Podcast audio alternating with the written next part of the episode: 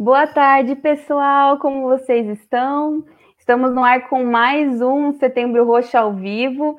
Hoje, uma edição super especial do nosso podcast Conversando sobre Fibrose Cística.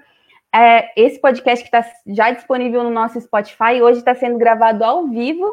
Para quem não me conhece, meu nome é Camila Venturelli, eu sou jornalista, gestora de comunicação do Instituto Pela Vida, e hoje estou estreando aqui na frente das câmeras com vocês. Talvez muitas pessoas já, conheçam, já me conheçam dos bastidores, do WhatsApp, das mídias sociais, e hoje eu vim aqui para trazer os principais resultados do, da campanha do Setembro Roxo deste ano, que é o mês nacional de conscientização sobre a fibrose cística. Então, hoje a gente vai trazer vários convidados super especiais para vocês é, conhecerem. Foram pessoas que foram importantíssimas para a campanha deste ano, porque sem vocês a gente não, não teria todo esse alcance incrível que a gente teve. Claro que são só algumas pessoas para representar, mas a gente já de, de, se adianta e agradece todo mundo que participou do Setembro Roxo, que teve do nosso lado e que fez essa campanha ser ainda mais especial. Para a gente relembrar, o mote desse ano foi o A Gente Te Entende. É, e a gente buscou mostrar que os cuidados que todas as pessoas estão seguindo agora por conta da pandemia, como o uso de máscara e álcool em gel, já são velhos conhecidos de quem tem fibrose cística. Então a gente vai trazer hoje alguns convidados que também vão falar sobre isso e vai ser super especial. Aproveitando, eu vou fazer aqui a propaganda da nossa camiseta. Ainda temos alguns tamanhos disponíveis lá na nossa loja online. A Mônica, que também me ajudou muito com a, com a campanha, está aqui, já vai colocar o link da loja para gente. E aí, comprem a camiseta e vocês também podem fazer uma doação para Unidos pela Vida. Esse esse e fortalecer esse e todos os nossos outros projetos. Bom, vamos começar então o nosso podcast conversando sobre fibrose cística ao vivo com o nosso primeiro convidado, que é o Matheus Leão. Seja bem-vindo, Matheus.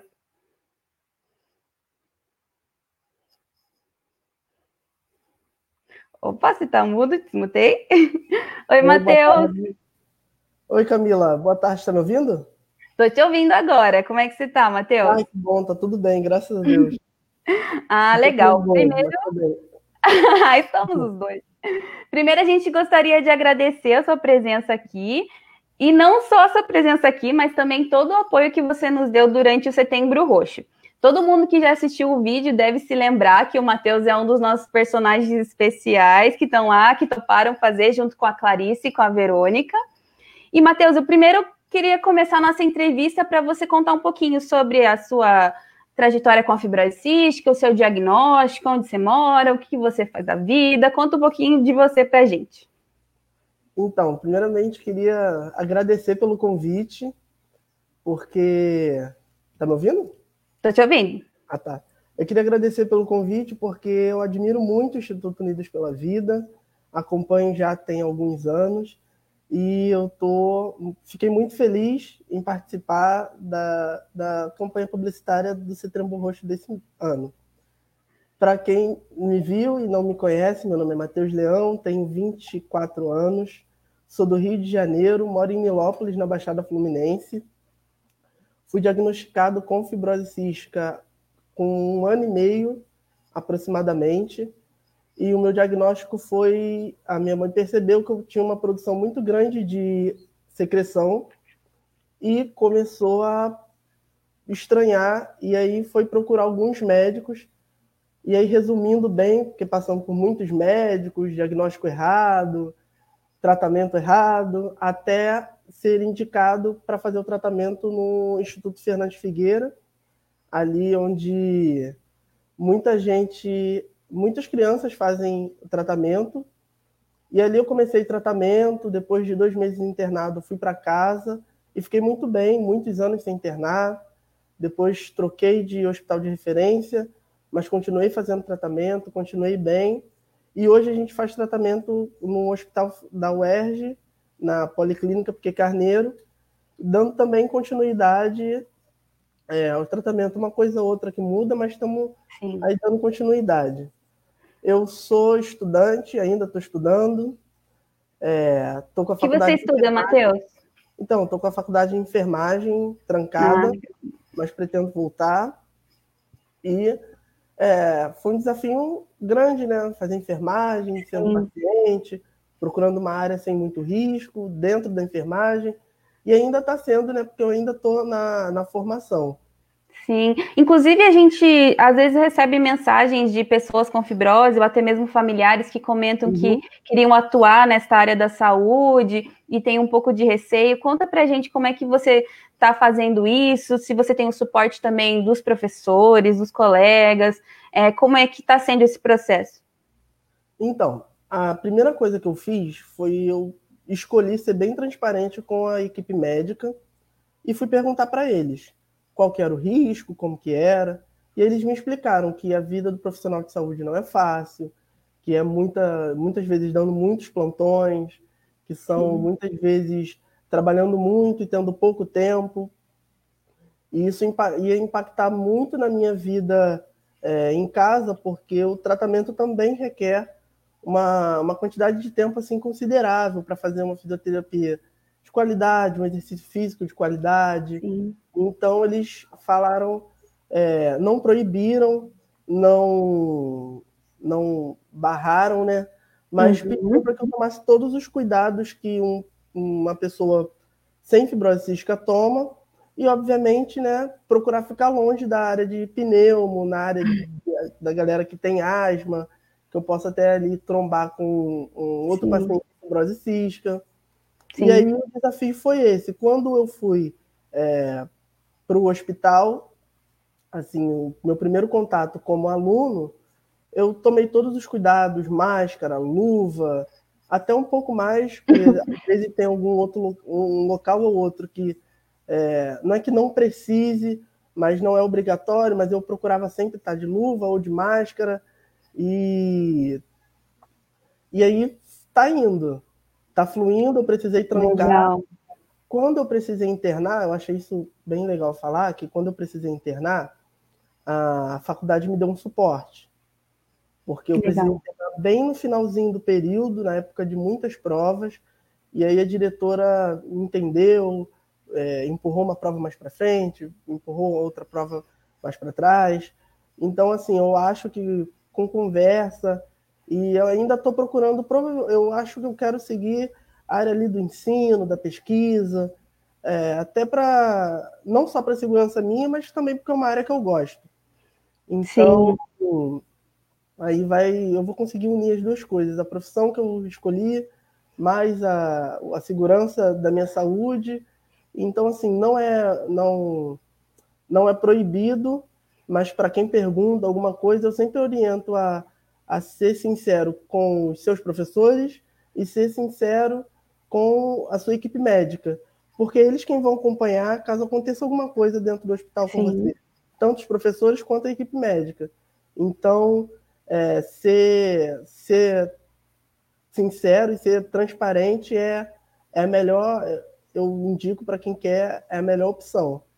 É, até a Juliana apareceu dizendo que o filho dela tem 20 é, anos é, e quer fazer ortopedia, então aí o Matheus já é uma inspiração, né? E a gente vai estar na torcida, já aguardamos o convite para a formatura, Matheus. E já que você falou sobre cuidados, a gente queria saber, então, um pouco de como está sendo isso, como você enxergou essa questão do mote da campanha, que a gente percebeu que o Brasil abraçou, e principalmente né, a comunidade da fibrose cística, porque parece que todo mundo se sentiu representado mesmo, né? E aí a gente quis mostrar que você, quem tem fibrose cística, assim como os familiares também, né, seguem todos esses cuidados que hoje em dia muitas pessoas reclamam de ter que sair com a máscara, vai no mercado, lembra da máscara só três quadras depois. E isso são aspectos, claro, que com as devidas diferenças e proporções sempre fizeram parte da vida de quem tem fibrose, né? Então, queria que você contasse para a gente um pouquinho desses cuidados antes e como é que você está seguindo agora, como é que está sendo sua rotina na quarentena. Então, é, a gente, desde criança, né, a gente é orientado, ah, não pode ficar perto. Eu, e quando criança também a gente nunca entende, né? Em, o completo o que está acontecendo. Mas uma coisa eu tinha na minha cabeça: eu não posso ficar perto de outro paciente com fibrose cística. Isso era claro. E aí, quando tinha muita gente, minha mãe vem aqui, bota máscara, E era aquela coisa de, de, criança mesmo. Ai, mãe, é chato Sim. ficar de máscara, é, eu não posso brincar com as outras crianças, fica sentado aqui. Era sempre assim. E aí é, é irônico, né? Chega a ser engraçado, porque antes de ser convidado para para peça publicitária, uhum. eu meio que me dei conta disso, sabe? Eu pensei assim, caramba, é, é, tá todo mundo de, de máscara, mas eu sempre busquei. eu sempre tive de máscara. todo mundo lavando a mão, eu sempre procurei ali tomar um cuidado do outro na hora de. É, é, quando tivesse mais gripado, quando tivesse numa época de gripe, aumentar o cuidado para acabar não, não precisando internar Sim. e tudo mais. E aí depois veio a campanha que reforçou isso. Então eu percebi, caramba, não foi só eu que percebi isso. Outros pacientes também perceberam que o Brasil todo, de uma forma geral, está passando pelo que a gente sempre passou. Então, assim, a gente sempre, como foi colocado na nossa vida sempre de pouquinho em pouquinho, quando criança, acaba que se torna normal. Assim, é normal, entre aspas, uhum. É, tá no ambiente hospitalar e buscar um cuidado. A única coisa que mudou é que o cuidado que a gente tinha, às vezes, ali dentro do ambiente hospitalar, passou a ser em todo e qualquer ambiente que eu fosse entrar. Porque agora eu estava lidando com vírus, que era uma coisa um pouco mais perigosa.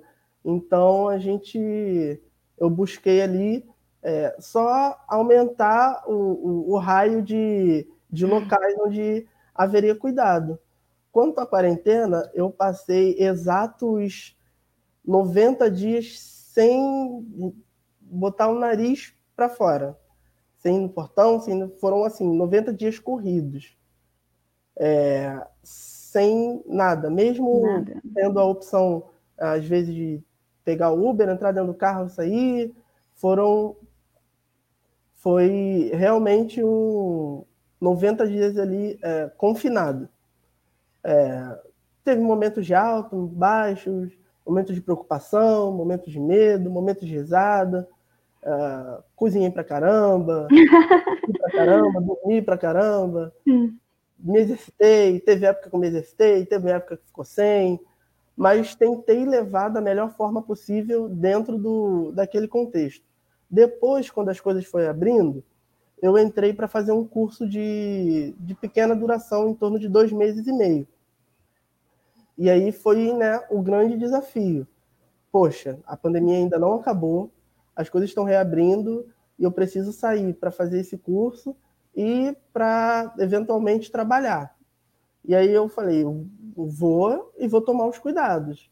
E aí é aquele mesmo cuidado de sempre, máscara, procurar não tocar em qualquer lugar, ou toca e lava a mão. Na verdade, se tocar, sempre lava a mão. Chegou no lugar, vai no banheiro, lava a mão. E estou ainda nessa de tomar todos os cuidados, porque ainda não acabou o curso, daqui a pouco eu vou precisar trabalhar, e aí eu procuro ali estar tá sempre tomando todos esses cuidados, mantendo esses cuidados, para que eventualmente eu não, não venha contrair o vírus. Né? E toda a sua família também entende isso, né, Matheus? E como é que, por exemplo, nesse curso, assim como você falou que tem esse diálogo aberto com a faculdade de enfermagem, né? Você também levou isso para eles e também queria saber como é que foi seu acompanhamento, como está sendo, né, neste período de, de no centro de referência, como é que você está fazendo para entrar em contato com os profissionais, para ter esse acompanhamento, para que de fato você saiba que está tudo bem. Então, nesse curso que eu estou fazendo agora, como ele é de curta duração, eu não achei necessário comunicar. Mas é aquilo, né? Sempre tomando todos os cuidados. Caso eu precisasse internar, eu ia ter que ir lá e comunicar, e sentar e conversar Sim. com eles. Mas como eu vi que ali era pequena duração, dois meses e meio no máximo, eu não achei necessário. Quanto. Qual foi a outra pergunta? Perdão. Como você está fazendo o acompanhamento com o centro? O acompanhamento. Então, durante a pandemia eu tive uma consulta online que foi muito boa. Ah, tive consulta com a gastro, consulta com a pneumo e com a psicóloga também. Legal. E foi, a gente conseguiu ali conversar, ajustar uma coisa ou outra. é, melhorei a qualidade do exercício um pouco depois da consulta. E foi assim: já tive uma consulta pós-pandemia, presencial, e aí os cuidados permaneceram os mesmos, né? Aqui uhum. faz um. Na verdade, aqui no Rio, o ambulatório, cada paciente fica num, num consultório, e aí os médicos é quem se revezam na, no mesmo ah. consulta. Então, isso já traz uma segurança maior para a gente, porque aí a gente não precisa ficar é, trocando de lugar toda hora e não tem nem contato com é, qualquer outro paciente. Tive uma consulta, tenho uma agora marcada para o final de outubro, e graças a Deus está tudo bem. O acompanhamento a gente está conseguindo fazer é, bem, bem de perto, e eles sempre deixam o telefone aberto, o WhatsApp, e o telefone mesmo aberto, caso aconteça alguma coisa.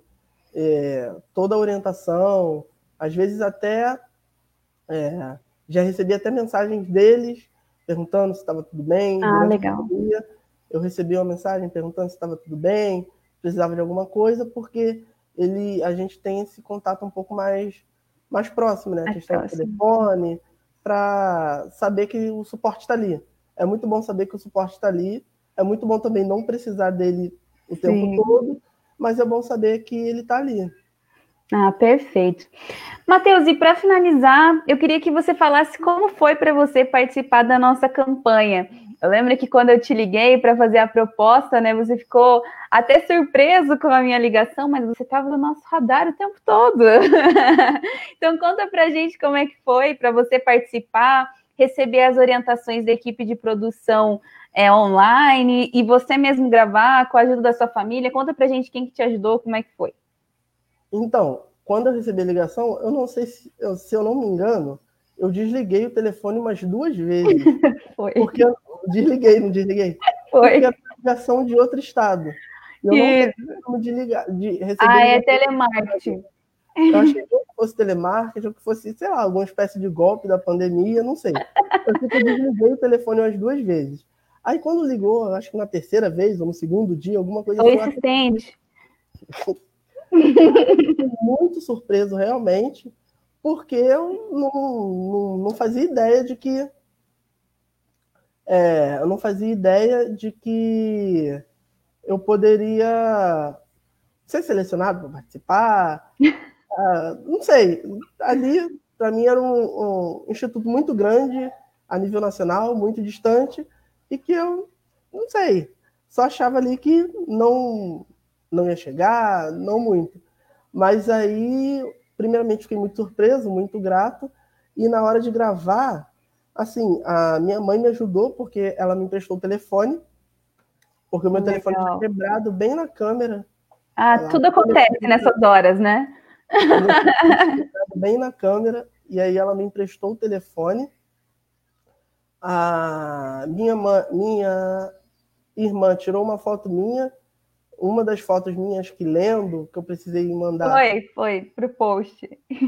Acho que eu não essa eu tirei sozinho, mas teve uma outra foto que a minha irmã tirou e uma que a minha noiva tirou. Então eu acabei envolvendo todo mundo. Todo mundo. O olho de um, a, o olho fotográfico do outro, aí pedi para é, empurrar a poltrona para um lado, empurrar a cadeira para o outro, para poder conseguir fazer ali a, as gravações. Aí minha mãe deu até um palpite, ah, essa blusa tá boa? Ah, tá boa. Aí Legal. vai, troca de blusa e vê se a mancha não tem mancha, se a tá mancha aparecendo. Deu fundo. Aí todo mundo acabou ajudando. Que legal. Na verdade, quem sugeriu você foi o Cristiano Silveira e a Marisa Amaral. Eles deram essa dica aí do Matheus. E aí eu lembro que eu tinha contato com você num vídeo na época da campanha da Paris Filmes, então nem tinha mais o seu número novo, nem nada, então foi muito legal. Acho que tem uma perguntinha para você, acho que a Mônica vai colocar para a gente aqui. Primeiro, uma, um recado da Gabi. Muito obrigada. Que, de fato, você encantou o Brasil inteiro com o seu sorriso lindo, você e todos os personagens, mas você em especial, todo mundo fala do seu sorriso, Matheus. Muito obrigado. Aí o João Vitor também, que é seu amigo, verdadeiro Meu amigo, mandei mensagem para ele ontem de, de, no privado, avisando da live. Tá todo mundo assistindo. Aqui, e aí a, a pergunta da Pri, e as bactérias em relação ao curso de enfermagem? O que os médicos te falaram? Então, eles falaram que era para eu tomar cuidado mesmo. É, de, de máscara mesmo, é, luva, látex. E como toda consulta eu faço é, o exame, ela, eles falaram: olha, toma cuidado, usa o jaleco, é, usa tudo aquilo que seus professores também falarem é, em questão de biossegurança. É, você usa álcool, é, higieniza sempre muito bem as mãos, lava sempre muito bem o punho, tudo que os professores falarem, você faça aí dobrado e triplicado, e a gente vai te acompanhando junto, fazendo os exames é, laboratoriais, né? Para saber Sim. se está tá correndo tudo bem, se está indo tudo bem, se acontecer alguma coisa. E claro, qualquer coisa, corre para a gente que a gente vai te ajudar. Foi basicamente assim. E ah, maravilha. Buscar. É, é, ele como, eles, como médicos, não podiam é, deixar de orientar. Tenta uma área que não vai estar com contato com o paciente o tempo todo. Tenta uma área que não vai estar dentro do hospital o tempo todo. Que tal ensinar? Que tal. Foi aí porque, assim, a enfermagem, é, muitos pais, principalmente, pais de, de fibrose cística, principalmente, conhecem um enfermeiro assistencialista, que está ali na beira-leito, dando medicação, limpando secreção. Isso realmente é um perigo muito grande mas a, a enfermagem tem uma um, é muito ampla. Ela tem dividido ensino, pesquisa, assistência e tem até a parte de empreendedorismo, trabalhar realmente fora. Então tem muitas áreas. E aí é uma dessas que eu, que eu provavelmente vou seguir. Ah, o mais legal de tudo isso é que todo mundo teve do seu lado e ainda está incentivando o seu sonho, né? Isso é o que mais importa. Como é a frase do Instituto, né? A fibrocística é parte do que somos, não o limite do que podemos ser, e, e é fundamental que você possa realizar os seus sonhos e fazer, realizar todos eles, né? Bom, Matheus, o papo tá maravilhoso, mas aí temos alguns convidados e mais umas surpresas por aí. Então, queria te dar a fala final para você se despedir e agradecer mais uma vez pela sua participação. Então, é, quero agradecer pela, pela visibilidade, pelo convite, agradecer pelo carinho, a Verônica está mandando um, parabéns, agradecer pelo carinho da Verônica, é, do Instituto, dizer que vocês são muito importantes para nós, pacientes, muito importante para a comunicação da fibrose cística e para o avanço não só dos tratamentos, para o avanço do conhecimento. É, dizer para as pessoas que, é, embora esteja tudo difícil, a gente tem ouvido tanto que vai passar, que vai passar, e realmente uma hora vai passar, e que Sim. a gente continue é, sonhando, a gente continue olhando para o futuro, que a gente continue é, é, olhando acima daquilo que a gente é, é, não consegue ver aqui no momento. É, muito obrigado, Camila. Muito obrigado Imagina. pelo Instituto. É um prazer estar com vocês. Contem comigo. Se precisar ir para o ano que vem. Se... Combinado.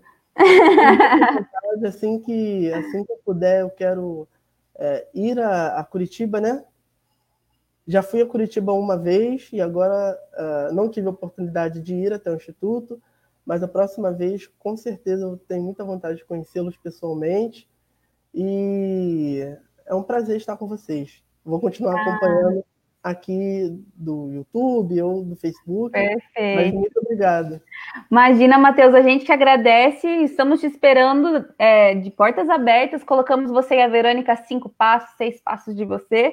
E aí vai dar tudo certo. Aproveito também para agradecer a Vero também, que participou do vídeo, e a Clarice, que também, a Clarice Melo Maia, que também participou do vídeo e, e, e nos ajudou. Beijo, Matheus. Até Beijo. a próxima. Tchau, Camila. Tchau, pessoal. Tchau, tchau. Bom, pessoal, mais um. Enquanto a gente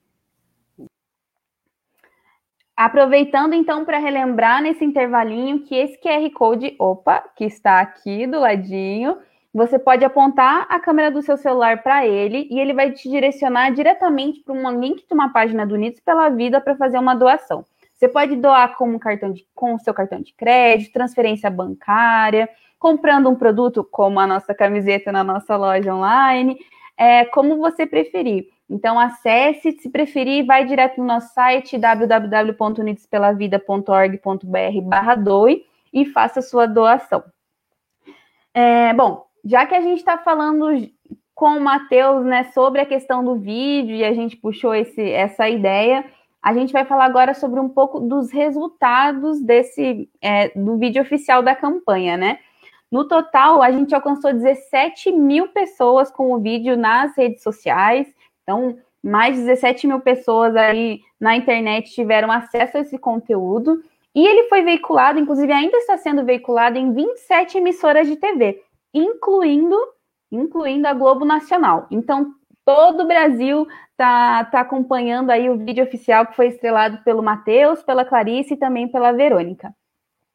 E para um pouco, trazer um pouco dos bastidores para você, esse, esse vídeo, a, a, nos últimos é, anos, ele é produzido pela Artlux, que é uma produtora de vídeos aqui de Curitiba e é apoiadora oficial do Instituto Unidos pela Vida aí no Setembro Roxo, sempre está do nosso lado fazendo uma campanha mais linda que a outra e, de fato, colocando aí as nossas ideias no, no vídeo e nos ajudando nessa missão de tornar a fibrose cística mais conhecida em nosso país.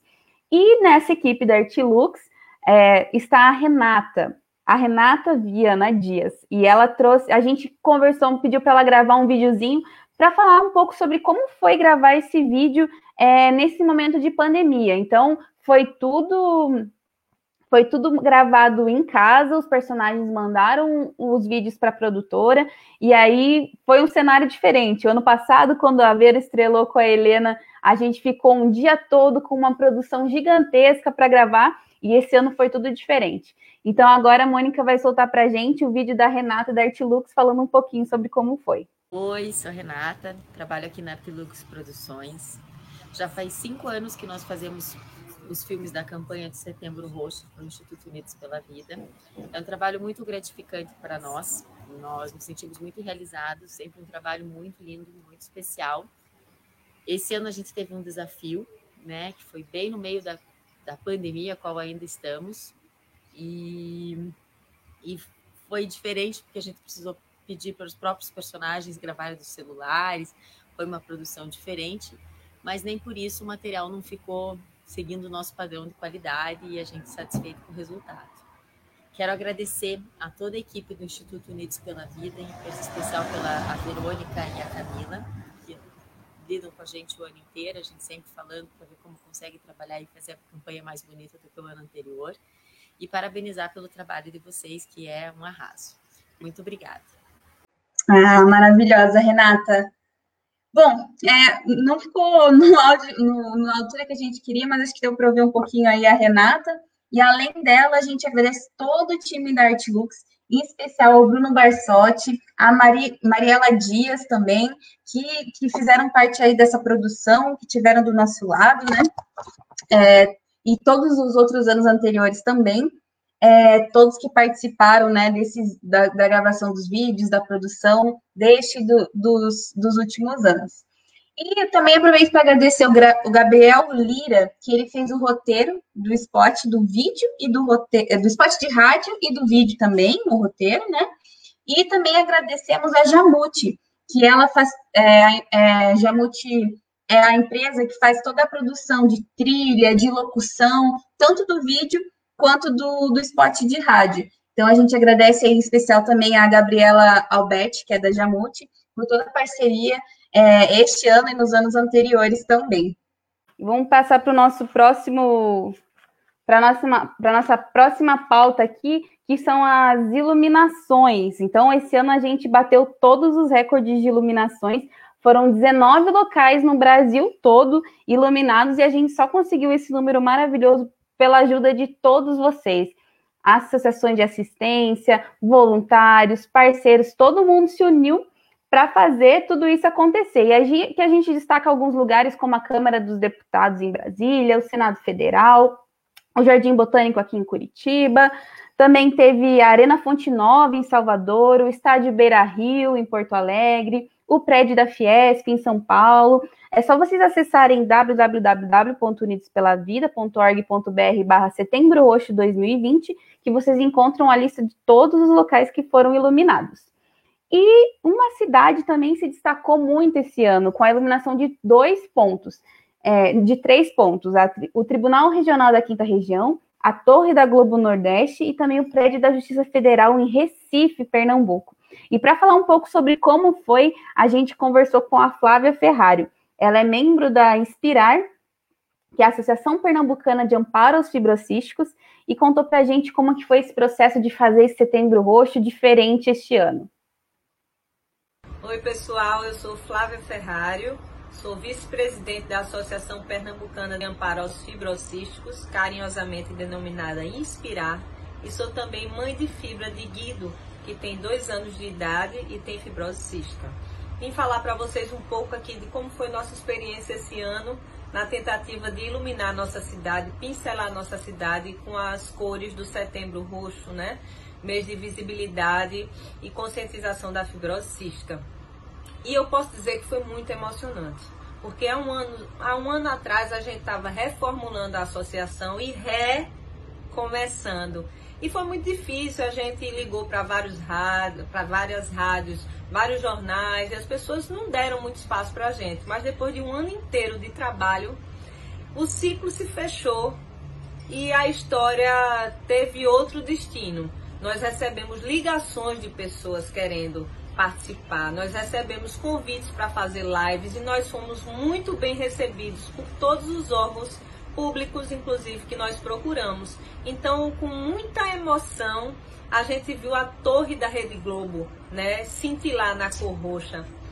Nós vimos também a Justiça Federal de Pernambuco iluminar é, o prédio com nossas cores e o Tribunal Regional Federal da Quinta Região, né, que atinge todo o Nordeste, também acendeu as luzes em nossa homenagem. Então foi assim uma emoção muito grande e a cidade ficou acesa, mas não só ela, nosso coração também se acendeu, não só da cor roxa, mas da cor verde, verde de esperança. Isso renovou as nossas esperanças e lavou nosso mundo com novas águas. Eu acredito que daqui para frente tanto a fibrose cística quanto a associação aqui pernambucana serão mais vistas é, e serão melhor tratadas, né? E é com muita felicidade que eu faço esse depoimento.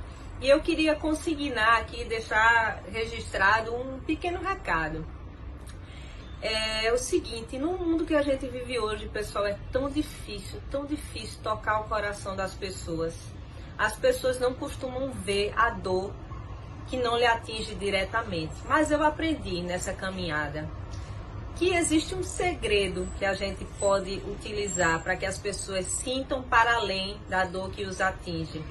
É ser aberto, é falar com o coração. Quando a gente usa a técnica, quando a gente fala do mundo teórico da doença, sabe? As pessoas não se sentem sensibilizadas. Mas quando a gente abre o nosso coração, quando a gente fala com a alma, mais do que com a boca, quando a gente fala com a alma, as pessoas escutam. E esse foi, foi o grande ensinamento que esse mês me deixou. Eu abri meu coração para as pessoas, falei do meu filho, da minha vida, falei dos nossos 110 pacientes, das situações peculiares e difíceis de cada um deles. E isso sim fez com que as pessoas abraçassem nossa causa. Isso sim gerou a empatia. E é isso, pessoal. Vamos continuar tentando inspirar as outras pessoas em busca do direito de respirar.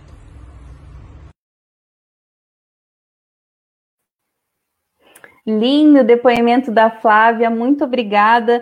Parabéns para o pessoal da Inspirar e também para todas as associações, todas os familiares que conseguiram as iluminações este ano.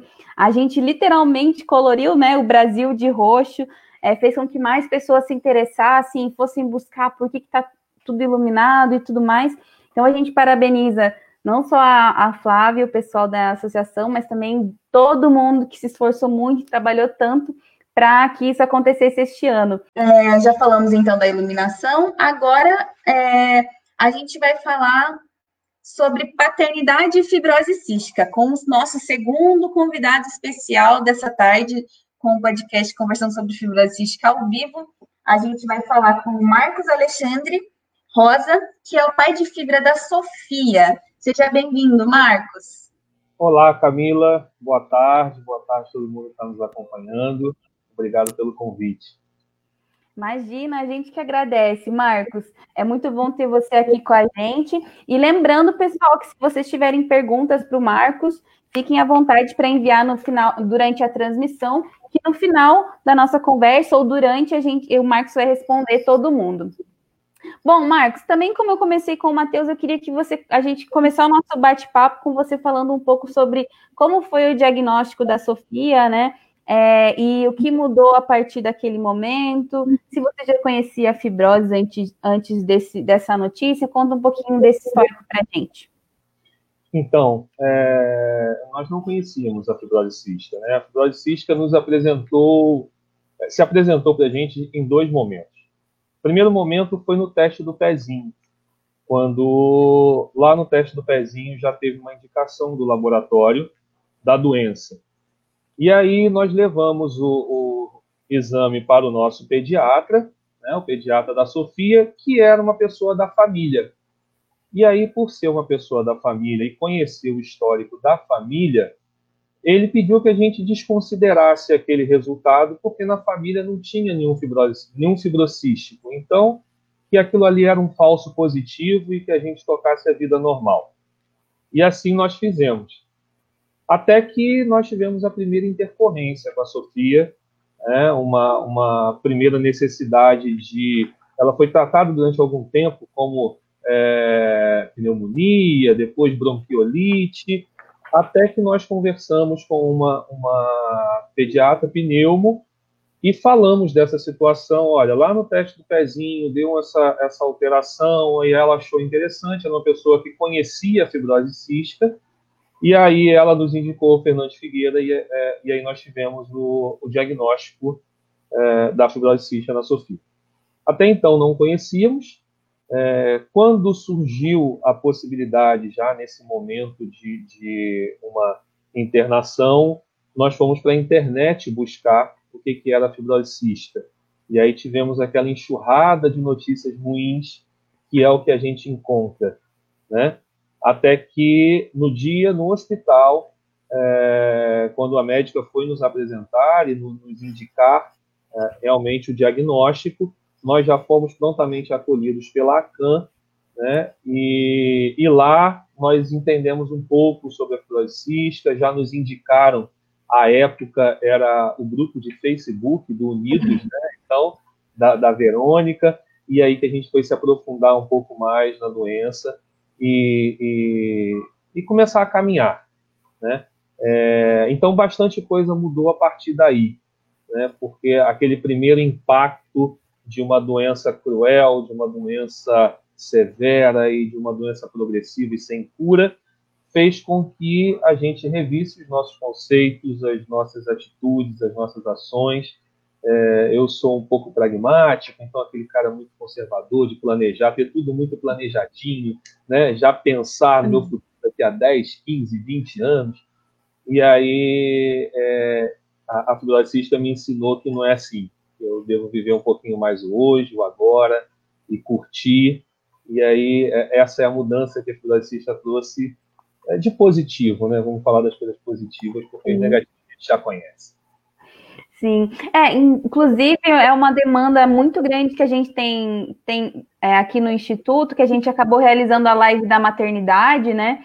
E aí a gente trouxe as mães, e aí os comentários que a gente recebeu, ah, vamos trazer também pais para falar um pouco sobre a questão da paternidade na fibrose cística, e aí a gente te convidou e aceitamos, por, é, estamos muito felizes por você ter aceito o nosso convite.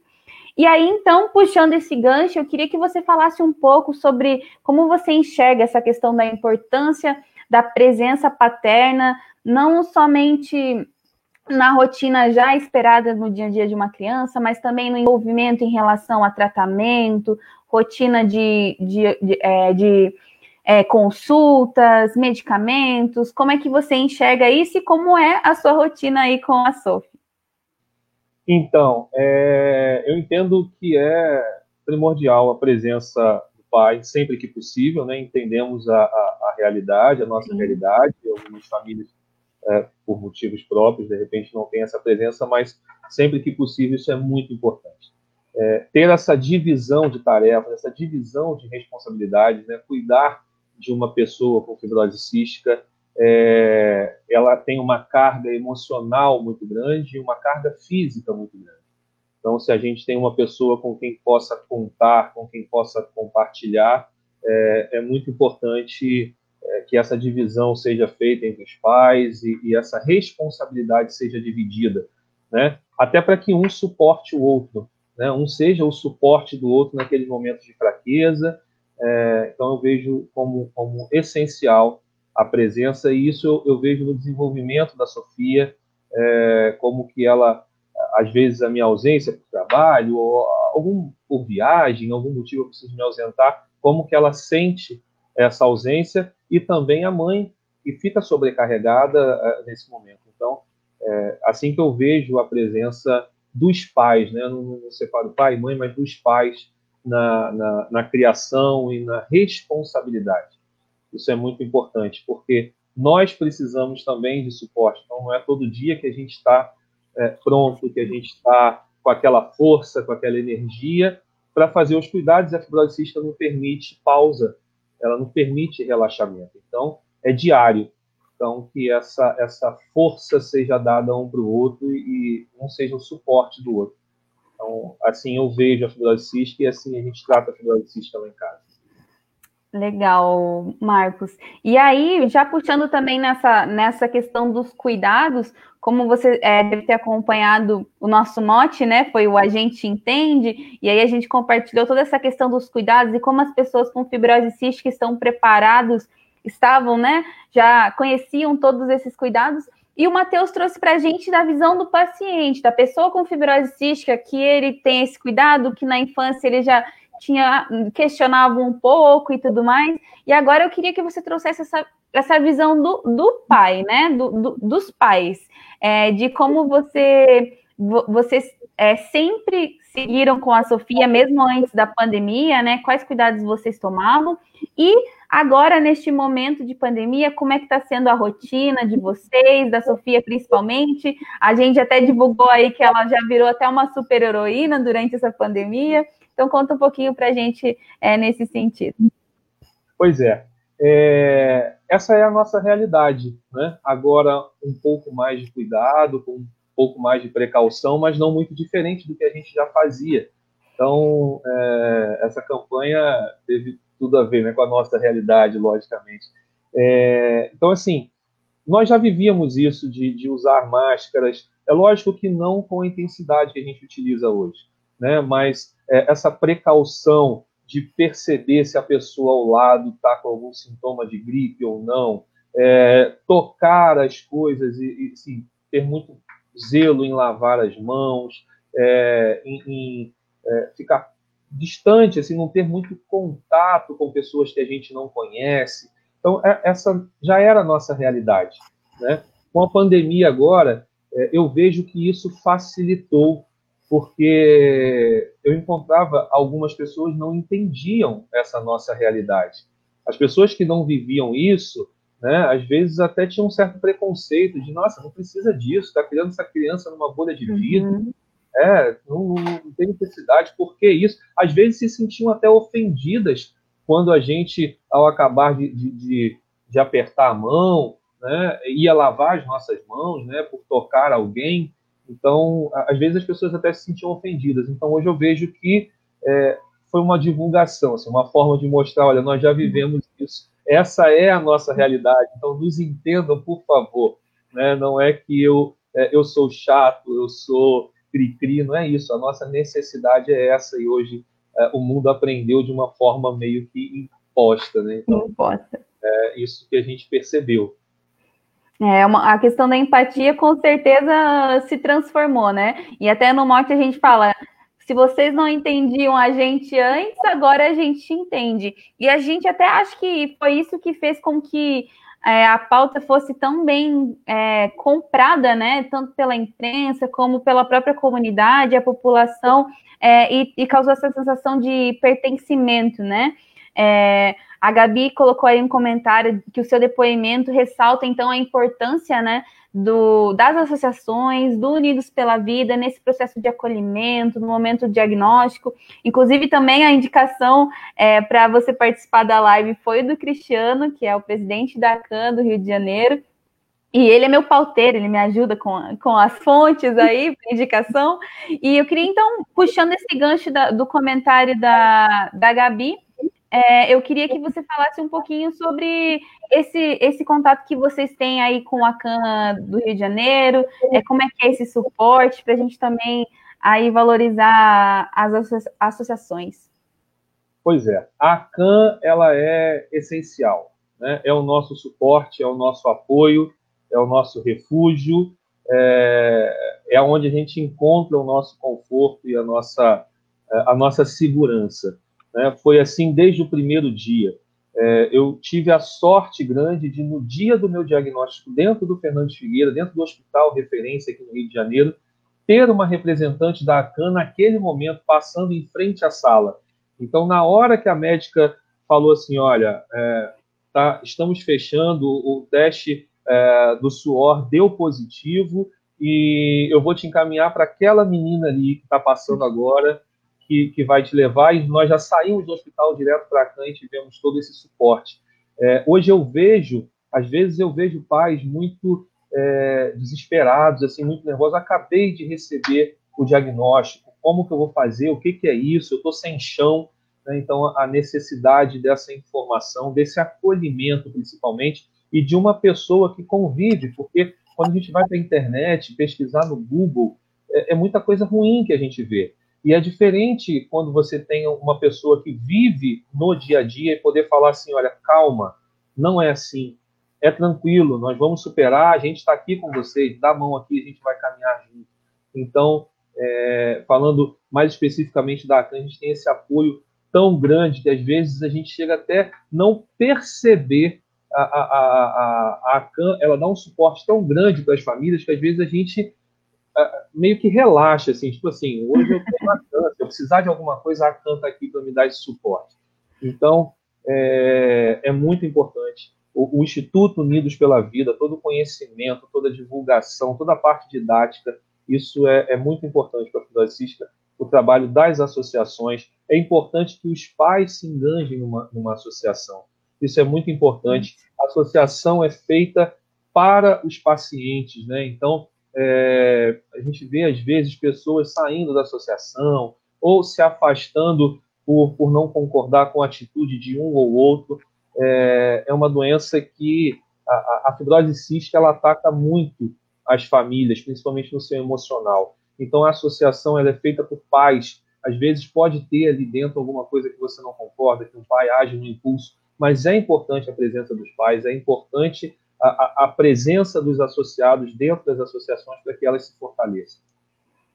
Maravilha, com certeza, Marcos. E agora, mudando um pouquinho de assunto, vamos falar da equipe de fibra, que eu sei que você é um membro bem ativo da nossa equipe. É, eu queria que você falasse um pouquinho dessa edição de 2020 do, dos, do Caminhos de Nossa Senhora, que você vai realizar agora. Eu queria que você falasse um pouco como é que é o percurso, qual que é o seu objetivo, como que é essa peregrinação, como é que vai acontecer?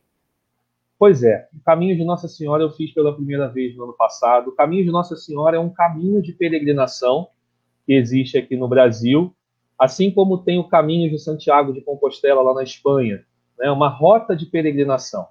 E esse caminho de Nossa Senhora é uma rota de peregrinação que sai aqui do Rio de Janeiro, mais precisamente de uma paróquia é, em Vila Valqueire, e aí ele passa por várias cidades do interior, percorre 500 quilômetros até chegar ao Santuário de Aparecida. É, é, uma rota de peregrinação por dentro das cidades. A gente passa por várias cidadezinhas do interior, né? Teabetá, Petrópolis, Partido Alfete, Piraí, Vassouras. São e é de bike, né?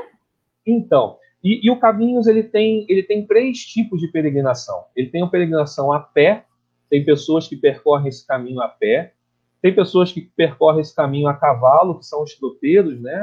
Legal. E o grupo de bike. Eu sou do grupo da bike, pela primeira vez. Nós percorremos esses 500 quilômetros divididos em oito dias de peregrinação, então são oito dias pedalando. E eu comecei fazendo o ano passado como uma forma de agradecimento. Acho que cada um tem a sua fé e a minha fé é um dos meus pilares, é que me motiva. É, e eu fiz em agradecimento, só em agradecimento. Foi um, um, um, uma peregrinação, um momento de agradecimento. E, logicamente, eu fiz divulgando a fibrose cística. Eu fiz com a camisa da equipe de fibra. É, em cada cidade que a gente passava, ali eu deixava um pouquinho do, da equipe de fibra, um pouquinho da fibrose cística, falava um pouquinho da fibrose cística e aí, esse ano, eu vou novamente. A peregrinação ela parte no dia 18 de outubro. Tá? Ela sai daqui do Rio de Janeiro no dia 18 de outubro e chega na cidade de Aparecida no dia 25 de outubro. Então, durante todo esse percurso, é, eu vou divulgando os nossos trajetos. É, esse ano, eu já pretendo fazer uma ação um pouco maior, com uma arrecadação para a nossa associação do Rio de Janeiro. Então, vai ter lá uma, uma um link para a gente ir trocando durante toda a peregrinação. Então, é um momento de fé e de divulgação. Né? Eu vou pelo, pelos caminhos distribuindo uh, informativos sobre fibrose cística, vou com a nossa bandeira da equipe de fibra. Então, é um momento de divulgar e de agradecer. Legal, Marcos. E se alguém aqui está participando da live do Rio de Janeiro e quiser participar, ainda tem como? Tem que se inscrever? Como é que funciona? Então, para essa rota desse ano já está fechada, mas vocês conseguem, quem, quem tiver interesse em conhecer, tem um site caminhosdenossassenhora.com. É, é uma rota religiosa, mas é, tem várias pessoas que fazem pela, pela sua causa, de várias religiões diferentes. Então, todos são bem-vindos, todos serão bem acolhidos. Quem quiser participar, é, vem gente do Brasil inteiro fazer essa rota, então a gente tem todo um apoio durante o trajeto. Esse Legal. ano tem pessoas do Nordeste, pessoas de Minas, então é, é bem interessante. Quem estiver interessado, e também é, toda a ação vai ser divulgada, todo esse trajeto vai ser divulgado no meu Instagram, que é o arroba alexandre.depo, você já colocou aí algumas vezes. Uhum. seguir e acompanhar, pode ir lá seguir e acompanhar todo o nosso trajeto, toda a nossa divulgação e fazer essa divulgação da fibrose cística. Não, com certeza, e a gente vai preparar uma matéria especial para o site das mídias do Instituto também. Marco, é, eu vi que já chegou várias mensagens carinhosas para você. Vou pedir para a Mônica colocar aí na tela para você ver quem está acompanhando, te mandando mensagem. Tem a Gabi dizendo como é lindo, não sabia da peregrinação e que é lindo mesmo. Vem conosco, Gabi. É, vamos, Gabi! A Marci também, nossa querida, daqui a pouco vamos falar mais sobre, sobre o trabalho incrível que ela realizou com a gente no Setembro Roxo. A Andréia, que é super sua fã. A Ana Rosa também deixou um te amamos. E é isso. Marcos, eu queria. Ah, o Dudu também deixou uma mensagem para a gente, dizendo que os pais tiveram um papel fundamental aí na qualidade de vida dele ao longo da sua vida e que hoje ele está com 44 anos, mandou um abraço para a gente, abraço para você também, Dudu. Marcos, eu queria muito agradecer a sua presença aqui hoje. Espero que seja a primeira de muitos bate-papos. Olha, a gente teve uma, uma mensagem da Sofia agora, que chegou. Vamos colocar na tela também. Ah, é. Olha só, pai, te amo muito, Sofia. Ah, que coisa mais linda. Eu, particularmente, sou apaixonada pela Sofia e nem conheço ela pessoalmente ainda. Mas já tive alguns, alguns conteúdos que a gente fez para o Instituto, que teve um vídeo dela para a campanha do, da, da, do Registra Vertex, e também teve essa matéria sobre a, sobre a superfibra, né? Eu falei, gente, é maravilhosa demais. Um dia um dia conhecerei Sofia pessoalmente. Marcos, eu queria deixar um espaço para você deixar uma mensagem final aí para a Sofia, para toda a sua família. Ok, Camila, eu quero agradecer demais é, pelo convite. Dizer que o Cristiano e a Marise, provavelmente estão nos assistindo, são dois inspiradores, são duas pessoas que, que me inspiram e que me motivam a, a, a seguir na equipe de fibra, a, a fazer, a ser um pai melhor né, são exemplos de, de é, de paz, de fibra e exemplo de, de motivadores, né, de incentivadores da nossa causa. É, eu quero agradecer a minha família, principalmente. Eu tenho três filhos, né? Nós estamos falando da Sofia. É verdade. Eu tenho, eu tenho a Eduarda, de 22 anos, o João Pedro, vai fazer 16 agora no próximo mês, e a Sofia, de 9. Então, a Ana, minha esposa, agradecer, hum. agradecer ao Instituto Unidos pela Vida por todo o apoio, por tudo que vocês fazem, a Verônica, que é minha grande inspiradora, e um abraço, um beijo no coração, estou aqui à disposição, e vem peregrinar comigo, vamos fazer esse, esse momento de peregrinação junto, compartilhando esse, esse caminho, esse percurso, esse momento de fé e de agradecimento. Com certeza, Marcos, vamos acompanhar você e vamos também trazer uns materiais, divulgar e compartilhar o que você for postando para todo mundo ver. Beijo grande para você, mais uma vez, muito obrigada. Beijo para a Sophie, para a Ana e para todo mundo. Muito obrigado, um abraço. Tchau, Camila. tchau, um abraço, Marcos. Bom, gente, aproveitando para relembrar que o QR Code aqui, opa, opa, aqui do lado se você apontar a sua câmera do celular para ele, ou se você tiver algum leitor de QR Code no seu celular, ele vai se encaminhar para um site do, uma página do site do Unidos pela Vida, que tem várias opções de doação para o Instituto, é, como boleto bancário, transferência bancária, é, cartão de crédito. Tem também a nossa loja online, para caso você queira comprar. Então, é só direcionar aqui esse QR Code e fazer essa doação. Toda ajuda é muito bem-vinda muito bem e fortalece os projetos realizados aqui pelo Instituto. Bom, vamos voltar a falar um pouco sobre as iluminações. Agora a gente vai trazer um, o depoimento da Larissa. Ela é da Associação Mineira de Assistência Fibrose Cística, a AMAN, que a gente ama tanto. É, então, a Larissa Furtado ela é um membro da AMAN e eles lá em Minas Gerais, em Belo Horizonte, conseguiram a iluminação da Torre Alta Vila, que é um dos pontos mais altos ali do centro da cidade de Belo Horizonte. Então, ela trouxe um recadinho sobre como foi fazer essa parceria este ano para divulgação desse Setembro Roxo, que foi um pouquinho diferente. Olá, meu nome é Larissa. Estou presidente da AMAN, Associação Mineira de Fibrose Cística. A associação foi fundada em 1982. De lá para cá foram muitas batalhas algumas vencidas, outras não. Este ano, com a pandemia, tivemos que repensar o Setembro Roxo, mês de conscientização da doença. Afinal, não ia dar para ser presencial. Assim, decidimos tentar iluminar vários pontos do Brasil. Aqui em Minas, conseguimos iluminar a Torre Alta Vila, que é um dos pontos mais altos da região metropolitana de Belo Horizonte. Ficou muito bacana. Se você quiser nos conhecer nos ajudar, acessem nossas redes sociais e nosso site. Nosso Instagram é amanfibrose cística e o nosso site aman.org. Obrigada, Lari, pela sua participação, para todo o time da AMAN, Claudiana, Beth, que eu sempre estou lá conversando com vocês pelo WhatsApp. É, e aproveito para parabenizar, então, e agradecer o apoio de todas as associações, todos os voluntários e parceiros que nos ajudaram aí nessa missão de colorir o Brasil de roxo este ano. Foram 19 locais no Brasil iluminados. No site do Unidos pela Vida, barra Setembro Roxo 2020, você consegue conferir todos os locais que foram iluminados, além de Belo Horizonte, tivemos outro em Brasília, em Curitiba, São Paulo.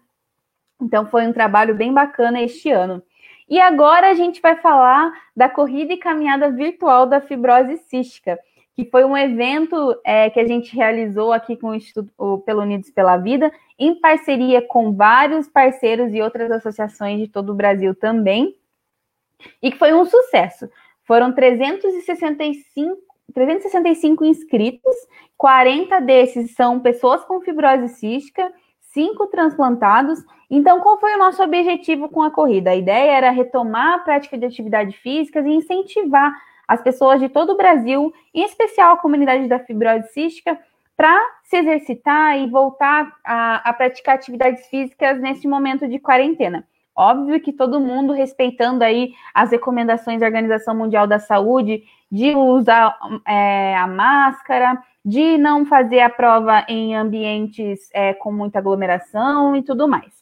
E quem teve a ideia dessa corrida virtual foi a maravilhosa, incrível, que está nos acompanhando desde o comecinho, Gabriela Correia. A Gabi, ela é presidente da Associação Sergipana de Fibrose Cística, Inspira, é, e ela foi uma das, da, das pessoas que nos inspiraram aí e nos apoiaram muito para realizar essa atividade.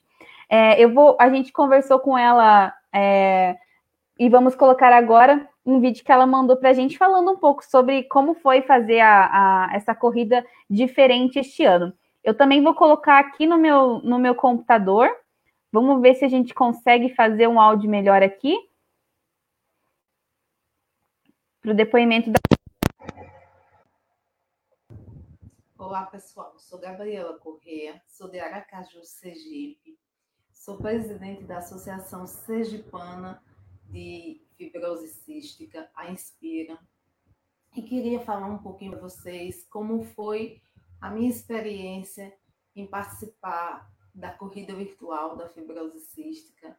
Foi uma experiência maravilhosa para mim. É, eu nunca fui adepta de atividade física e sei, sou fisioterapeuta, e sei o quanto a atividade física é importante para o cuidado do paciente de fibrose cística. É, eu tenho dois filhos com fibrose cística, um casal de gêmeos com 13 anos, e há 13 anos eu venho estudando sobre as melhores alternativas para a gente cuidar dos nossos filhos, dos nossos pacientes com FC. E atividade física é, sem dúvida, uma um dos grandes recursos que hoje terapêuticos que nós temos para cuidar dos, dos nossos filhos. E mas isso nunca foi uma rotina para mim. Como sempre eu converso com Cristiano Silveira, o coordenador da equipe de fibra, é, ele sempre me questionava, me estimulava, mas eu nunca tinha conseguido fazer. Em setembro do ano passado, conversando comigo, ele lançou um desafio que não foi só para mim, ele lançou um desafio para vários pais e vários pacientes, sejam pacientes é, que não necessitam de transplante, como pacientes pós-transplante, para a gente formar uma grande equipe e uma grande representação com pessoas do país todo correndo a Maratona do Rio. E em setembro do ano passado ele fez esse, esse desafio e eu disse, eu topei, sem correr, sem não fazer atividade física, nada. Aí de repente comecei a fazer um funcional para preparar minha musculatura, comecei a treinar em fevereiro de 2020. E em março de 2020 veio a necessidade do isolamento social eu continuei treinando em casa, em esteira ergométrica, não parei. E de pouco tempo para cá, eu venho treinando também na rua, de máscara, com toda, todo, é, toda necessidade, né, todos os cuidados. E, e aí veio a ideia, quando, quando a gente viu que não ia ter condições de ter a Maratona do Rio. Eu conversei com o Cristiano, com Verônica, e lancei a ideia de fazer a corrida virtual. Então, Rose, no Espírito Santo, já estava organizando junto com o Lúcio uma corrida é, virtual mais lá em Linhares. E aí juntamos né, toda a, a ideia, Cristiano abraçou a ideia de, de cara, e nos reunimos virtualmente, conversamos as possibilidades e aconteceu. E foi, coincidiu de ser também a minha primeira corrida, que eu nunca me imaginei correndo, nunca. E foi maravilhoso. Fiz meus primeiros cinco quilômetros. É, eu achava que eu achava um quilômetro impossível, Aí consegui fazer um, consegui fazer dois já nos treinos. E na corrida virtual fiz os cinco quilômetros. A maratona do Rio não aconteceu, vai acontecer virtualmente e a organização deu a opção de quem, quem quisesse quem já pagou a inscrição poderia fazer a corrida de forma virtual. Também vou fazer a corrida virtual 5 quilômetros, vou representar a equipe de fibra na Maratona do Rio, correndo no meu estado, com todos os cuidados, mas vou estar firme. É, agradeço a equipe de fibra ter despertado em mim esse interesse pela atividade física. Eu, eu me sinto outra depois que eu pratico atividade física, principalmente a corrida, e me identifiquei muito com a corrida. E o maravilhoso disso é como a gente percebe que, com o nosso exemplo, exemplo a gente consegue motivar outras pessoas. Então, Cristiano com Marise, a esposa dele, e Pedro, o filho, eles correm. Eu sempre via aquilo e me sentia motivada. É, faltava só o gatilho inicial, que foi o desafio que Cristiano fez em setembro do ano passado. E aí consegui, consegui sair da, da inércia, da paralisação, e hoje me considero fazendo parte dessa equipe, que é uma equipe que tem o desafio de ser melhor a cada dia. Eu me venço. Todos os dias, quando eu consigo correr, eu consigo me vencer. E eu sou exemplo para meus filhos e sou exemplo para outras pessoas de fibra também.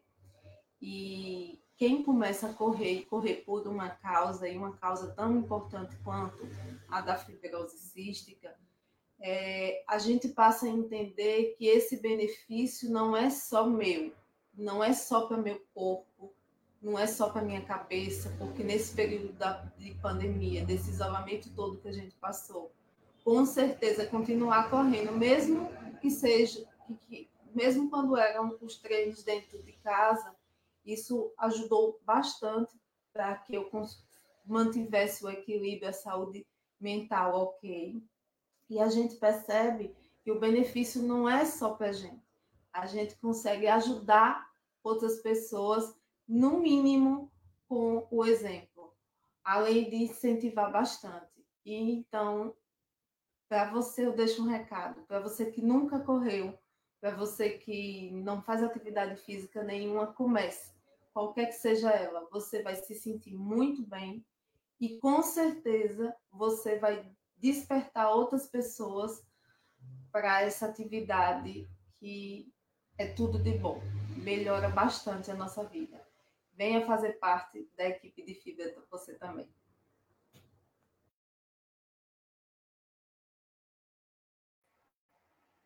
Maravilhosa, Gabi. Muito, muito, muito, muito obrigada por ter enviado esse depoimento maravilhoso e inspirador, que sem dúvidas vai fazer todo mundo é, olhar diferente para essa questão da prática de atividades físicas. Muita gente é inseguro, às vezes, de começar.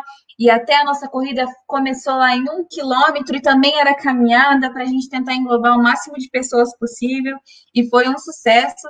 A gente teve aí a participação de 365 pessoas inscritas, 40 pessoas com fibrose cística, todo mundo muito inspirado aí. E o Espírito Santo foi o estado com mais inscritos na corrida, mais de 80 pessoas do Espírito Santo.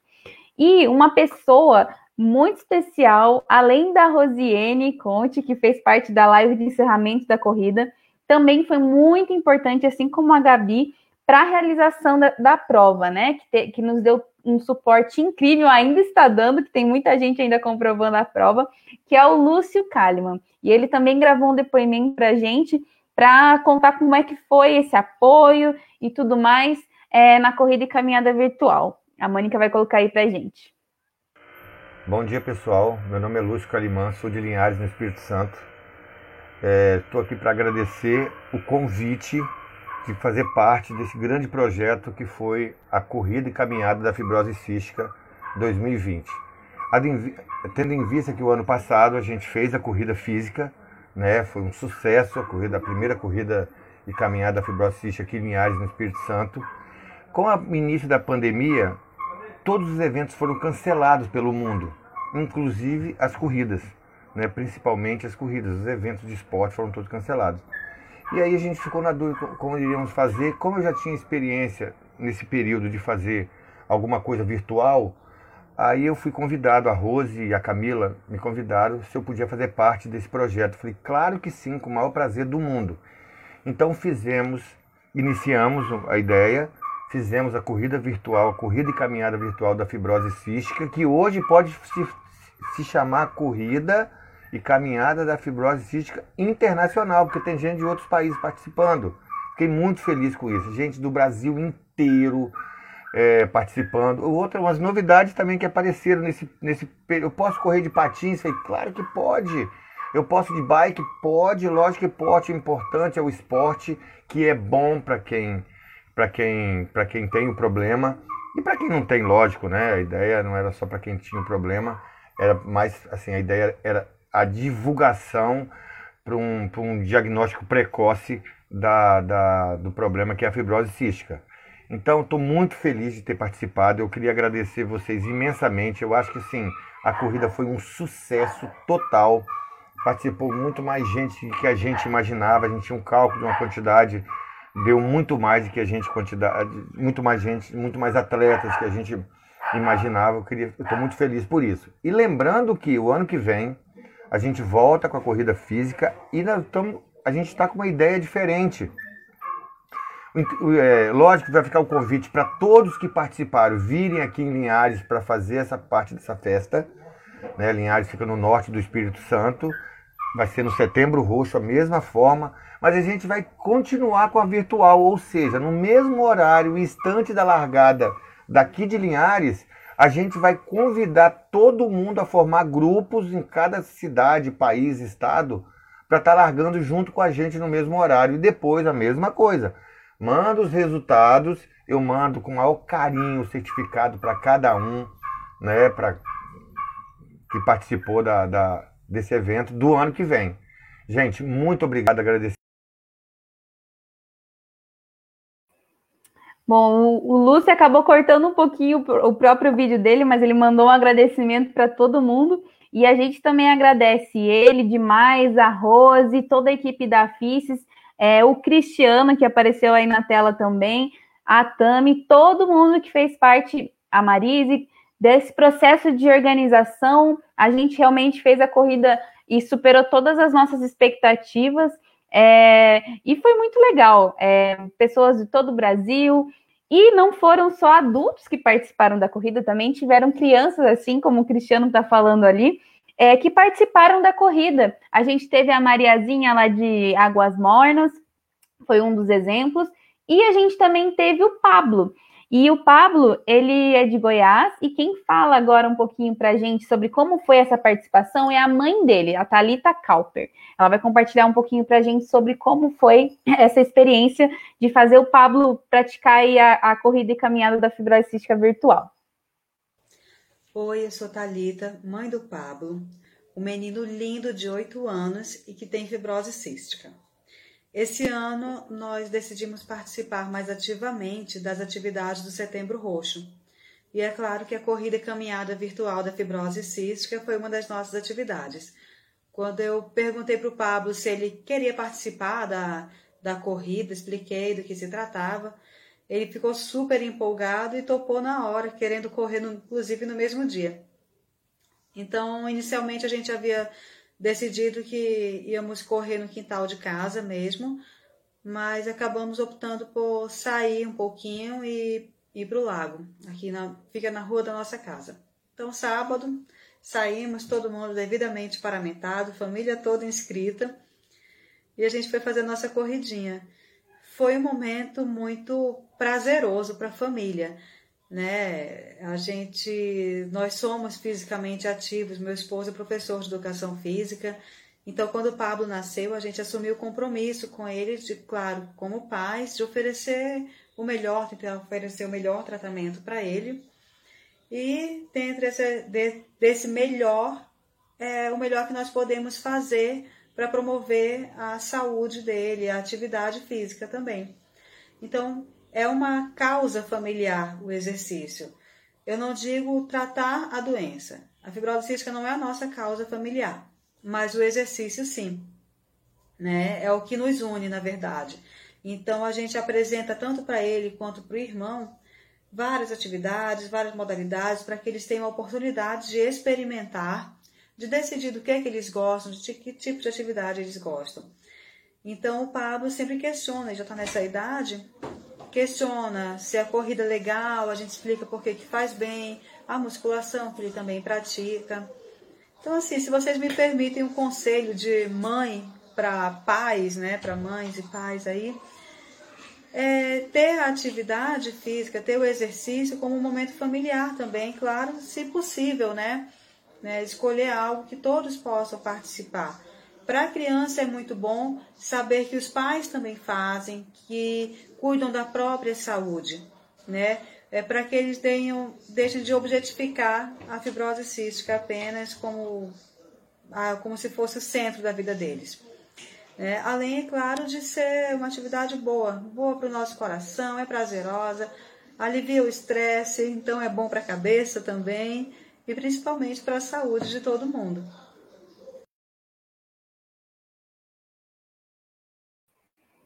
Muito legal aí o depoimento da Talita, que também é colunista do Instituto Unidos pela Vida. Se você entrar lá no nosso site digitar Talita Kauper, aparece alguns dos textos dela, inclusive um deles ela fala sobre atividade física.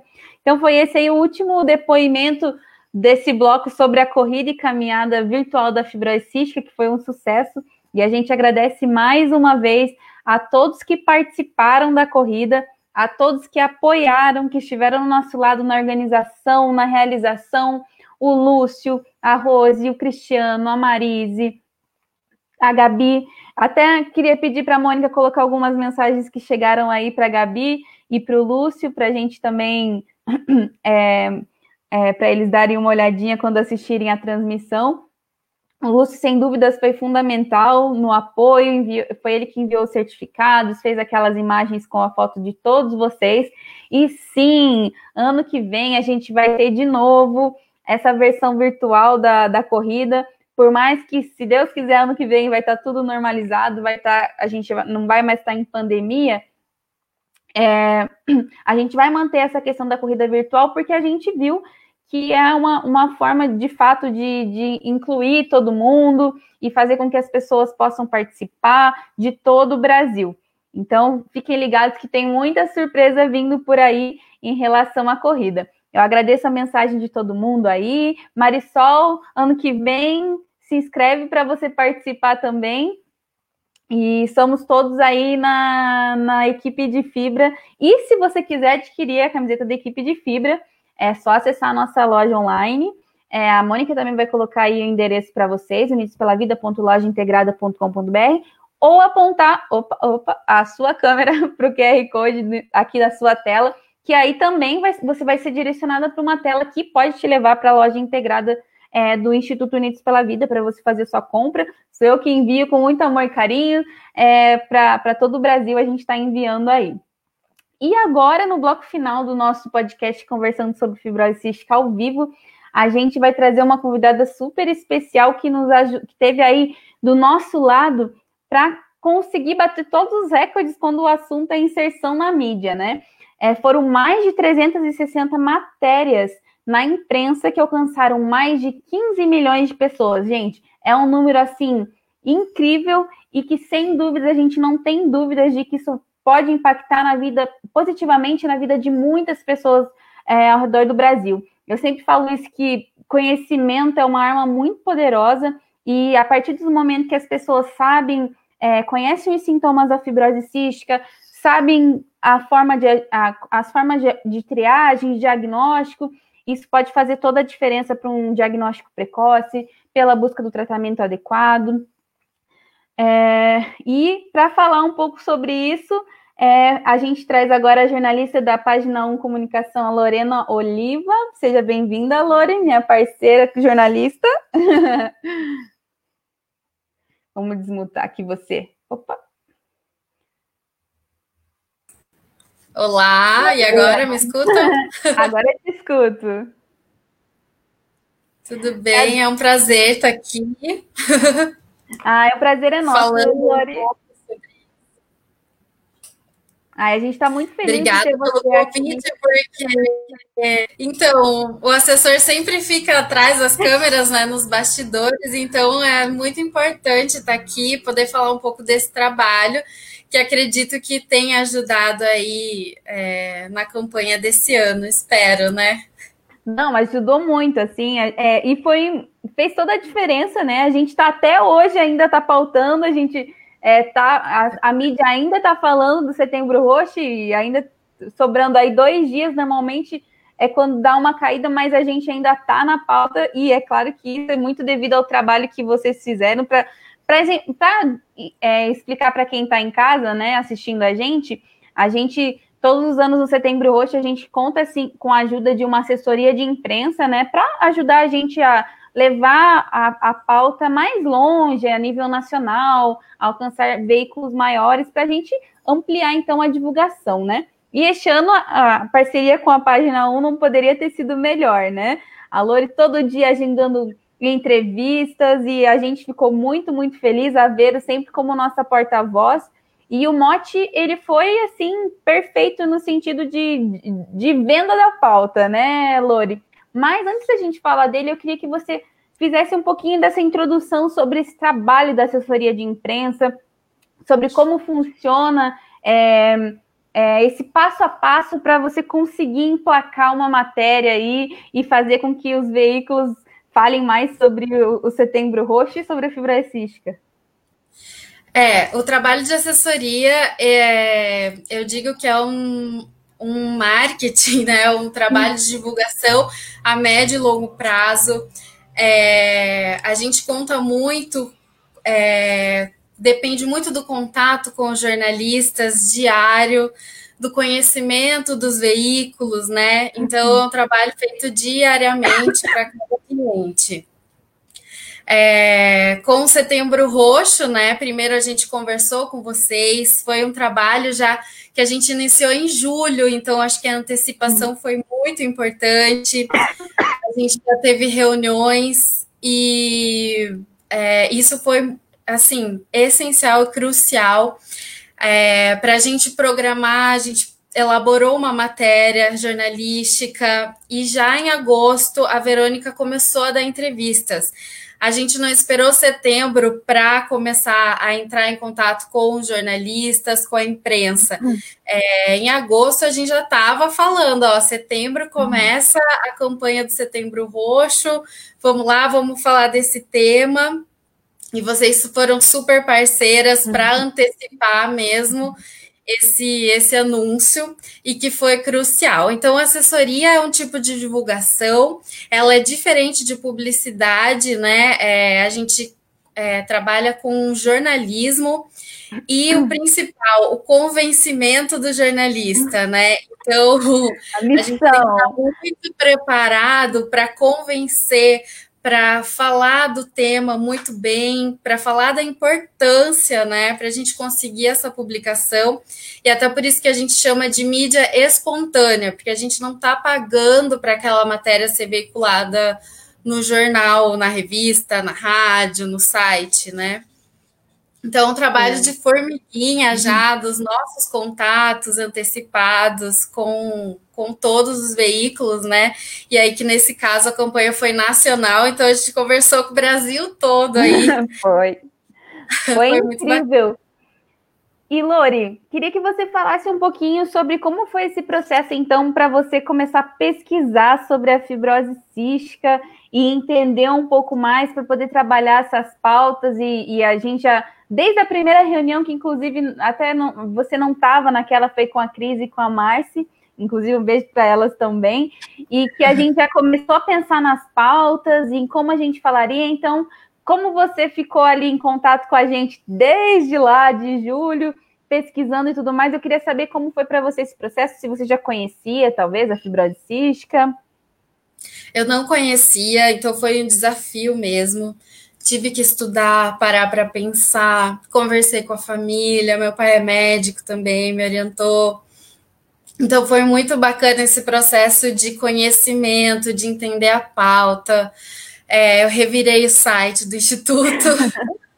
é, que está muito completo, né? Então eu li bastante sobre o tema, é, poder conversar e trocar ideias com vocês, li vários depoimentos de pessoas, assisti.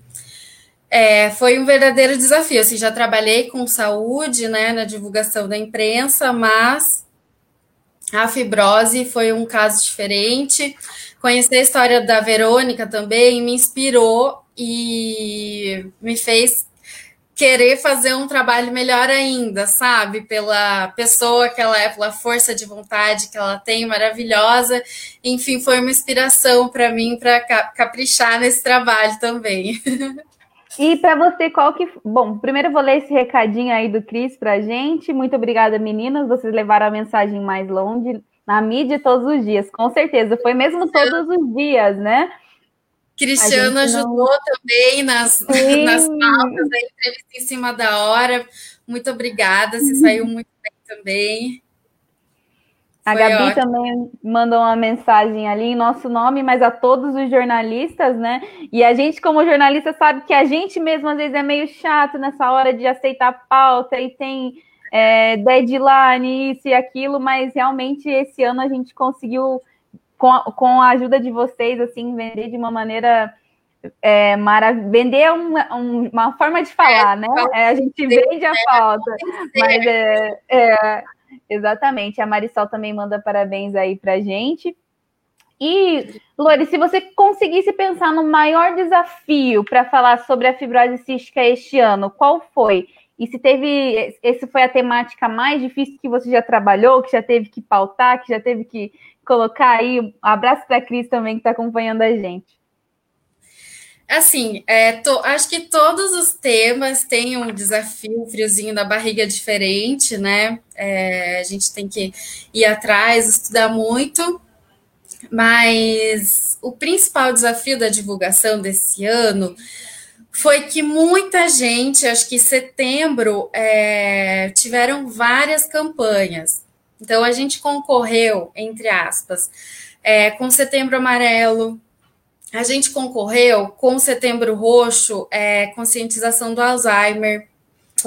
É, muitas instituições, hospitais, médicos, por conta própria, divulgaram a fibrose cística e a campanha do Setembro Roxo, e que acaba sendo uma concorrência, né? Então, eu acredito que a gente só obteve essa grande entrada na imprensa esse ano graças à nossa antecipação mesmo, como eu já falei anteriormente. De em agosto, a gente já está lembrando jornalistas, já está em cima das TVs, das rádios. É, e o mote da campanha foi hum. muito bom também, né? A gente te entende, assim, totalmente. Acho que as pessoas se identificaram, inclusive os jornalistas. É, inclusive, então, a minha próxima. A minha próxima pergunta era justamente um pouquinho para você contar para a gente sobre esses bastidores aí, de como foi a recepção né, dos jornalistas quando você. A gente sabe que às vezes a gente tem alguma, alguns contatos, que aquela, aquele, aquela, aquele veículo que a gente sabe que, que pode aceitar ou não a pauta, mas no geral, agora que a gente está aí na reta final de setembro, como é que foi essa recepção da campanha e principalmente do mote? A recepção dos jornalistas é, no começo do mês foi muito boa. É, trazer o exemplo da Verônica como diretora do Instituto, e por ser ela um personagem e um exemplo, é, isso atraiu muito os jornalistas também. Já a gente conseguiu uma entrada melhor por causa disso. É, acho, acho que importante também foi é, a parte da iluminação agora no final da campanha foi bem. É, as fotos foram de extrema importância para a gente conseguir continuar na imprensa agora nesse fim, porque a campanha, a divulgação ela vai morrendo né, ao longo do mês. Uhum. Então, a aceitação foi boa, sim. A gente conseguiu veículos nacionais, veículos regionais. É, mesmo estando em Curitiba, a gente atingiu lá o Nordeste, né, Norte, tivemos publicações em praticamente todos os estados do Brasil. Então, a gente pode falar que a aceitação foi boa, sim, eles nos ouviram. e aderiram à campanha e principalmente acho que por causa desse dessa identificação, né? Para você aí, não precisa citar nome de, de veículo nem nada, mas para você qual que foi assim as principais conquistas aí como assessora que, que teve do nosso lado neste, nesse setembro roxo? Assim, como é, conquista foi é, conseguir televisão, né? É, que é sempre muito difícil, ainda mais é, nessa situação, né? Que não pode entrevista presencial, uhum. né? Então, isso foi um desafio também, mas foi muito bacana. A gente conseguiu mais de 15 televisões aí, entrevistas, entradas com a Verônica, com médicos, o, né, o médico que ajudou muito a gente, não lembro o, o nome dele agora. Doutor Salmo, muito obrigada, doutor Salmo, se estiver nos acompanhando. Foi ótimo, gravou a Luana vídeo. também, né? A Luana foi maravilhosa como personagem, atendeu a gente, foi incrível mesmo. É, e a gente conseguiu, assim, televisão nível nacional, TVs locais também, então foi foi bem importante, além de né, veículos também, revistas, muitas rádios. A Verônica, sim, teve que acordar cedo, madrugar muitas vezes, né? Verdade. Nossa porta-voz é. oficial, né? Então, ela até deixou um, um recadinho aqui para vocês, agradecendo Ai. todo o trabalho. De fato, foi incrível, foi maravilhoso. E além sim, da Lore, né?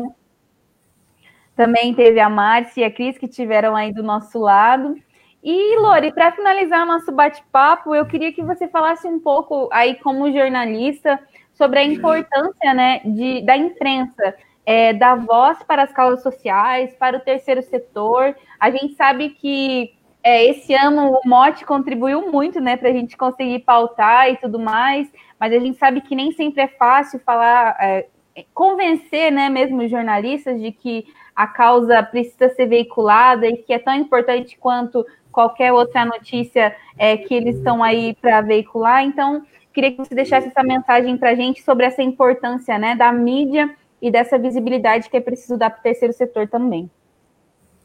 É, eu ainda acredito no poder da imprensa para levar informação de qualidade, informação verdadeira, né? Agora que a gente enfrenta uhum. esse círculo das fake news, é, então eu acredito muito ainda na força da imprensa. Eu sei que a gente tem é, hoje em dia os influenciadores, né, que vêm com muita força, a publicidade, mas os jornais, as revistas, eles passam uma credibilidade, né, ainda para a população. Então, como assessora de imprensa, ainda acredito muito nesse trabalho e acho que a gente contribuiu, sim, é, e contribui com o terceiro setor. Eu acho que é fundamental ter esse trabalho de assessoria e divulgar, continuar divulgando na imprensa, não esquecer dessa dessa vertente, né, dessa outra parte da divulgação.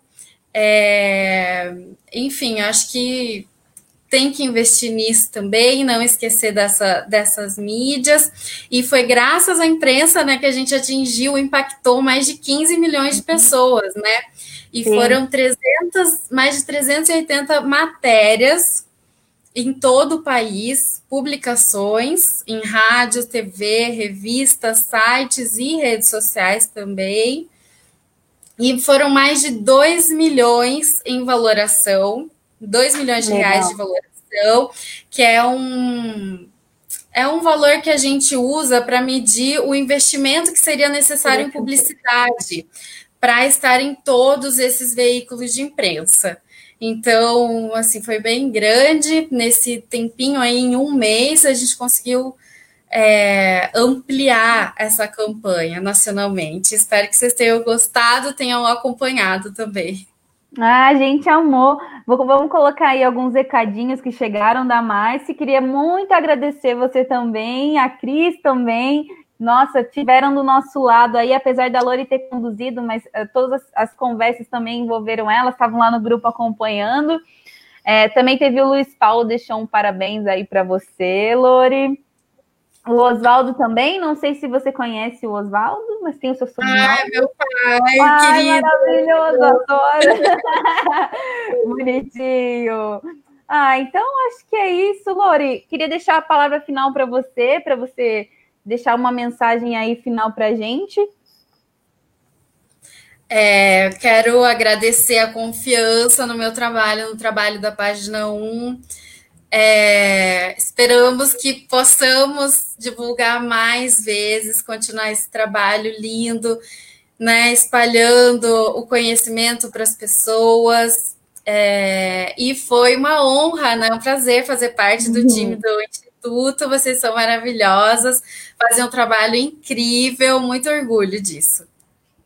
Ah, muito obrigada, Lore. A gente agradece você, a Márcia, a Cris também. Um beijo para todo mundo e com, não tenho dúvidas que foi o primeiro de muitos anos que a gente vai estar aí lado a lado nesse setembro hoje. Oba, tomara. Beijão. Até mais, Lore. Tchau, tchau. Gente, a gente está chegando ao fim do nosso podcast conversando sobre fibrose cística ao vivo, mas eu vou dar mais uma chamada para vocês acessarem aqui apontarem a câmera de vocês para o QR Code, fazerem uma doação para o Instituto Unidos pela Vida. Ainda temos camiseta Respira Fundo, pela frente tem muito mundo. Então, você pode acessar também neste link ou na nossa loja integrada. Lá no nosso site vocês encontram para adquirir e fortalecer o trabalho do Instituto Unidos pela Vida. Bom, esse podcast ao vivo foi uma edição especial. Ele está sempre lá no nosso canal do, do Spotify e também em outras plataformas. Como o Cris até colocou ali, né, num comentário que, que ele gosta de escutar no, no Spotify, mas que também é, é, bem legal dessa forma ao vivo, né? Foi uma experiência muito legal para mim também. Acho que dá para a gente seguir nesse caminho. Gabi, muito obrigada. Agradeço a Gabi e todo mundo que topou participar de, de fazer esse, esse projeto acontecer. Não só o Setembro Roxo, mas como essa live também, todos os entrevistados que estiveram aqui hoje com a gente. Essa live vai continuar gravada aqui no Facebook do Unidos pela Vida, em nosso canal no YouTube também, e depois a gente vai disponibilizar em áudio no nosso canal no Spotify. Eu agradeço imensamente é, a companhia de vocês até aqui. Agradeço também a, o pessoal do grupo do time do Unidos pela Vida, Vero, Vini, Adri, é, Cris, Marise, todo mundo que, que me deu a, a força para para encarar esse desafio na frente das câmeras pela primeira vez, e também a Mônica, que não só me ajudou a gente muito, integrou o time agora no Setembro Roxo e vai ficar para outros projetos, mas que também estava aqui, ela era hoje a pessoa que estava aí mandando as colocando na tela todas as mensagens. Então, muito obrigada a todo o time, a toda a comunidade que nos acompanha tanto. Um beijo grande e até a próxima.